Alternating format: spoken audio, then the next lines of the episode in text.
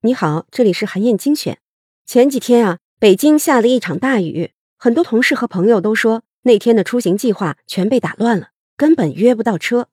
确实啊，天气不好的时候，选择打车的人更多，但是啊，很多司机反而会选择提前收工。他们的想法是，今天天不好，挣够了份子钱就回家休息吧。可实际上呢，下雨天每多干一个小时，可以赚到的钱大概率会比晴天要多得多。如果司机们转换一下自己的思考框架，变成天气不好的时候多干，天气好的时候少干，那就会轻松挣到更多的钱。《打胜仗的策略》这本书的作者，著名商业记者布莱斯霍夫曼，他对这个现象的解释是：司机们陷入了一种框架效应。所谓框架效应，就是指人们对同一个问题会陷入自己固有的理解，形成一种自动化的决策判断。如果能做到多掌握一些框架，那就可以更容易灵活使用，避免决策陷阱的出现，做出更明智的选择。比如啊，有一种新药，如果医生告诉患者这种药的致死率是百分之十，那么患者大概率不愿意使用。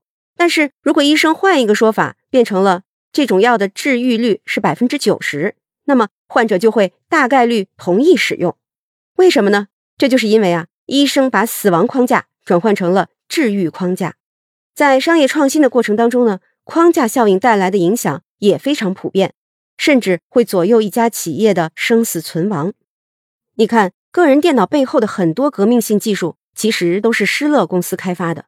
他们的 Star 工作站是第一台提供了映射显示器、Windows 图形用户界面、文件夹、以太网、电子邮件和鼠标的商用计算机。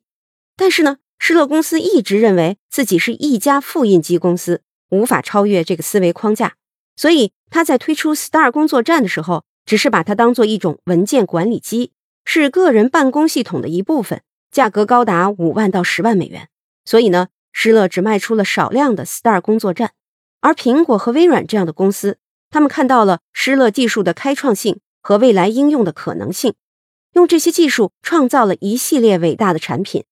正是因为施乐公司没有及时的把自己的框架从复印机公司转换成智能办公设备公司，所以啊，错失了巨大的发展机会。在日常生活当中呢，你也可以运用框架效应去改变别人对一件事的看法。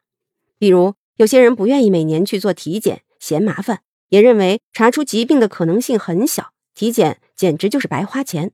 但是，如果你告诉他，现在有很多疾病的潜伏期很长，但是，一旦发病就会快速恶化。如果能够早发现、早治疗，那么比起病情恶化了再去治疗，既能少受苦，又能多省钱。这样一来，他头脑里对体检的认知就从花钱框架替换成了省钱框架，他就更愿意定期去体检了。为了避免自己在不知不觉的情况下受到框架效应的影响，思考角度被窄化。你一定要重视下面这两点。第一点呢，是要拓宽知识面，学会多元化思考。你需要在一个更宽的维度下对事情进行分析。比如，你看到一个号称不用任何能源，只靠催化剂就能把水变成油的新能源项目，那么你就可以从化学的角度去思考，是不是符合基本的原理？还可以从历史学的角度去思考，过去有没有人想到过这个主意？为什么没能实现？这样一来。不需要太专业的知识，你就能识破这是一个骗局。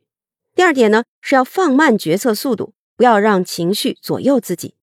你一定要抑制住自己马上就做出决策的冲动，强迫自己停下来，缓一缓，冷静下来之后，才能调动更多的理性，从多个角度重新去审视问题。这样，你往往就会有新的发现。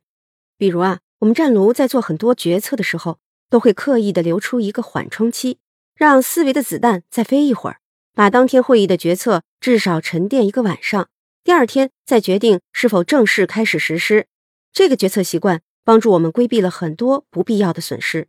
除了框架效应呀，还有很多的认知偏差会导致人们做出错误的决策，比如确认偏差、群体思维等等。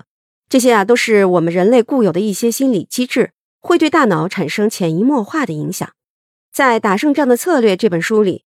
对很多的认知偏差都有更详细的介绍，可以帮助你避免受到这些思维缺陷的影响，做出更正确的决策。我推荐你去亲自读一读。好，以上啊就是我为你分享的内容。我在阅读资料里为你准备了本期音频的金句卡片，欢迎你保存和转发，更欢迎你在评论区留言分享你的精彩观点。韩燕精选，明天见。